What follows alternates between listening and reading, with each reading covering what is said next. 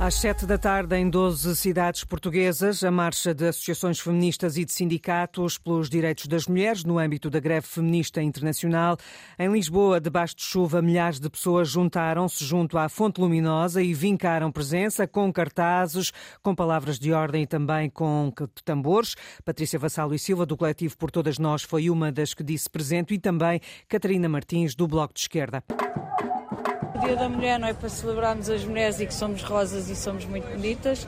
É um, é um dia em que mostramos que queremos direitos iguais, desde a saúde, salarial, habitação. Um, também hoje estamos aqui com a questão da guerra, mostrar que as mulheres na guerra são as que são mais uh, atacadas e saem mais penalizadas.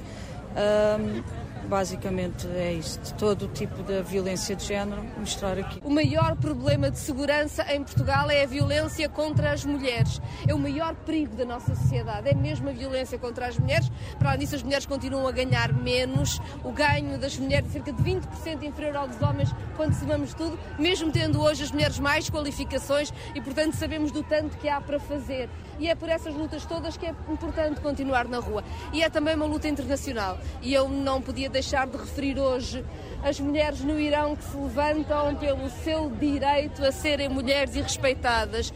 Esta greve internacional feminista vai na quinta edição. Hoje decorre nas cidades de Aveiro, Barcelos, Braga, Bragança, também Coimbra, Évora, Faro, Guimarães, Leiria, Lisboa, Porto e Vila Real.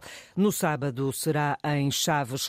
Na capital espanhola, dezenas de milhares de pessoas inundaram as ruas de Madrid em mais uma manifestação pelos direitos das mulheres. O atual governo espanhol é o mais feminista de sempre e nos últimos anos tem implementado leis que se pautam pela igualdade e pela emancipação feminina, como o direito a baixas por menstruação dolorosa e a nova lei que altera a tipificação dos crimes sexuais. Em Bruxelas, o alerta da Comissária Europeia do Interior, Ila Johansson, para que, para que os soldados russos que realizam violações sistemáticas desde o início da guerra na Ucrânia.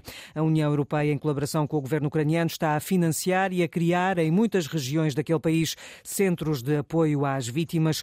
A maioria das mulheres que chegam a estes centros já foi violada. Muitas delas são menores, mas também há mulheres vítimas de outros traumas. Johansson explicou ainda que a Comissão Europeia tem trabalhado para que nos diferentes Estados-membros seja prestada assistência às mulheres vítimas de violação que engravidam e pretendem abortar. Sobre a crise de refugiados da Ucrânia, ficou hoje a saber-se que o Executivo Comunitário está preparado para prolongar até 2025 e mesmo para além dessa data a proteção temporária dos refugiados da Ucrânia. A medida facilita o acesso a alojamento, emprego, saúde e educação no território da União Europeia. Pela terceira vez presente em Kiev desde o início da guerra, o secretário-geral da ONU, ao lado do presidente ucraniano, apelou à continuação do acordo de exportação de cereais pelo Mar Negro. António Guterres esteve várias horas em Kiev, reunido com o governo presidencial de Volodymyr Zelensky. Zelensky quis também pedir o apoio de Guterres em questões como a proteção da Ucrânia, a condenação do agressor e a libertação de prisioneiros ucranianos. João Vasco. O encontro desta quarta-feira entre António Guterres e Volodymyr Zelensky tinha como objetivo principal alertar o mundo para a necessidade de russos e ucranianos renovarem o acordo que permite a exportação de cereais através do Mar Negro. Em conferência de imprensa no Palácio Presidencial em Kiev, o secretário-geral das Nações Unidas lembrou que a exportação de alimentos e fertilizantes dos dois países é essencial para a segurança alimentar mundial e para a estabilização dos preços dos alimentos e concluiu. Quero sublinhar a importância crítica de prolongar o acordo do Mar Negro a 18 de março e de trabalhar para criar as condições que permitam o maior uso possível das infraestruturas de exportações através do Mar Negro, em linha com os objetivos do acordo. Já Volodymyr Zelensky revelou alguns dados das exportações da Ucrânia no último ano, números que só foram alcançados graças ao acordo do Mar Negro. A continuidade do acordo dos cereais do Mar Negro é crítica para o mundo inteiro. No âmbito deste acordo, já conseguimos envolver quase 200 milhões de dólares exportar mais de 140 mil toneladas de cereais para a Europa e também para o Quênia, a Etiópia e a Somália, países que sofrem com a fome.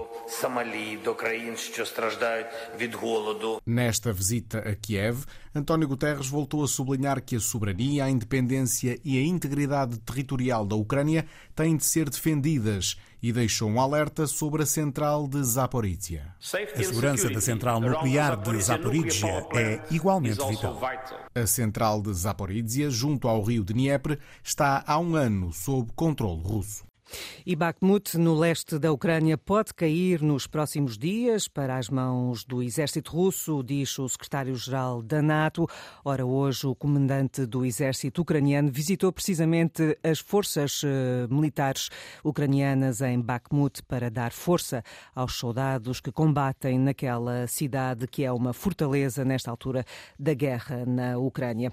A boleia do anúncio do afastamento preventivo de padres suspeitos de abusos sexuais nas dioceses de Évora e Angra. O porta-voz da Conferência Episcopal, José Ornelas, enviou esta tarde às redações uma gravação e um texto em que não se refere diretamente a esses casos, mas Miguel Bastos afirma que já há consequências práticas das decisões da Igreja depois do relatório da Comissão Independente. O presidente da Conferência Episcopal Portuguesa garante que quer ser parte ativa na resolução deste processo e diz que já se podem ver efeitos práticos das decisões tomadas pela Igreja desde logo na atuação por parte de algumas dioceses que receberam as listas elaboradas com toda a competência por parte da Comissão Independente e do Grupo de Investigação Histórica dos Arquivos Diocesanos e dos Institutos de Vida Consagrada. Sem dizer quais vão ser, José Ornelas fala em novas medidas a tomar nos próximos dias para erradicar os abusos sexuais que devastaram as vítimas e afastaram a missão da Igreja de proteger os mais vulneráveis. São sinal de um compromisso sério da Igreja em Portugal e de um total empenho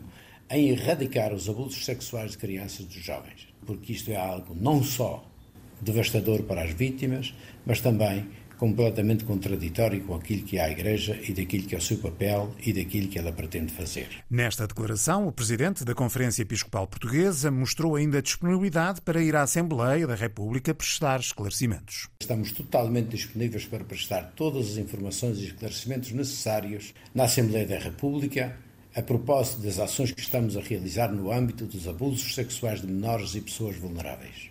Nós desejamos ser parte ativa na, na, resolução desta dramática situação que é transversal a toda a sociedade. O Parlamento aprovou hoje, por unanimidade, a audição do Presidente da Conferência Episcopal Portuguesa, da Comissão Independente para o Estudo de Abusos Sexuais na Igreja e ainda da Ministra da Justiça.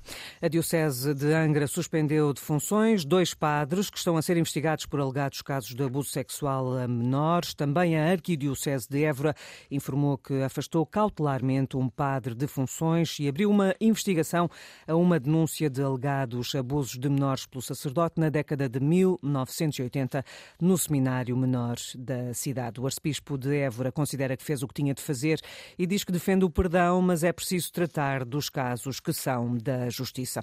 Diz Montenegro que há condições para o governo de José Manuel Bolieiro, nos Açores, continuar à frente do governo regional. PSD é um partido que nem é de dramatismos, nem é de taticismos. É um partido de responsabilidade.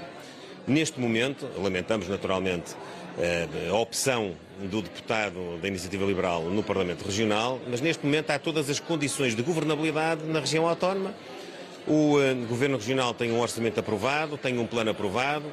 Eh, o próprio partido que rompeu o acordo não quer eh, admissão do governo e, portanto, predisposto a continuar eh, a apoiá-lo caso a caso no Parlamento Regional e, nessa medida, eu diria que estão reunidas as condições para o governo continuar o seu caminho. Diz também o líder do PSD que os açorianos não precisam de uma crise política. Os açorianos, numa altura de incerteza que ainda temos do ponto de vista económico, criar uma crise política, eh, terá de eh, naturalmente ser eh, depois afirmada a responsabilidade dos seus causadores. Montenegro, esta noite à margem de uma iniciativa em Braga. O adversário é de peso, mas para Ruben Amorim a vitória é possível. O Sporting joga amanhã à tarde com o Arsenal, a primeira mão dos oitavos de final da Liga Europa.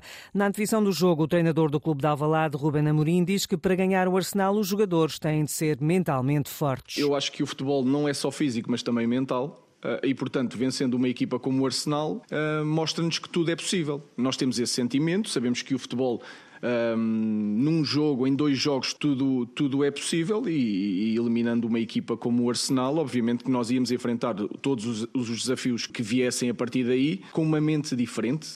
Amanhã às 17h45, início do jogo da Liga Europa. Sporting recebe o Arsenal com transmissão em direto aqui na Antena 1.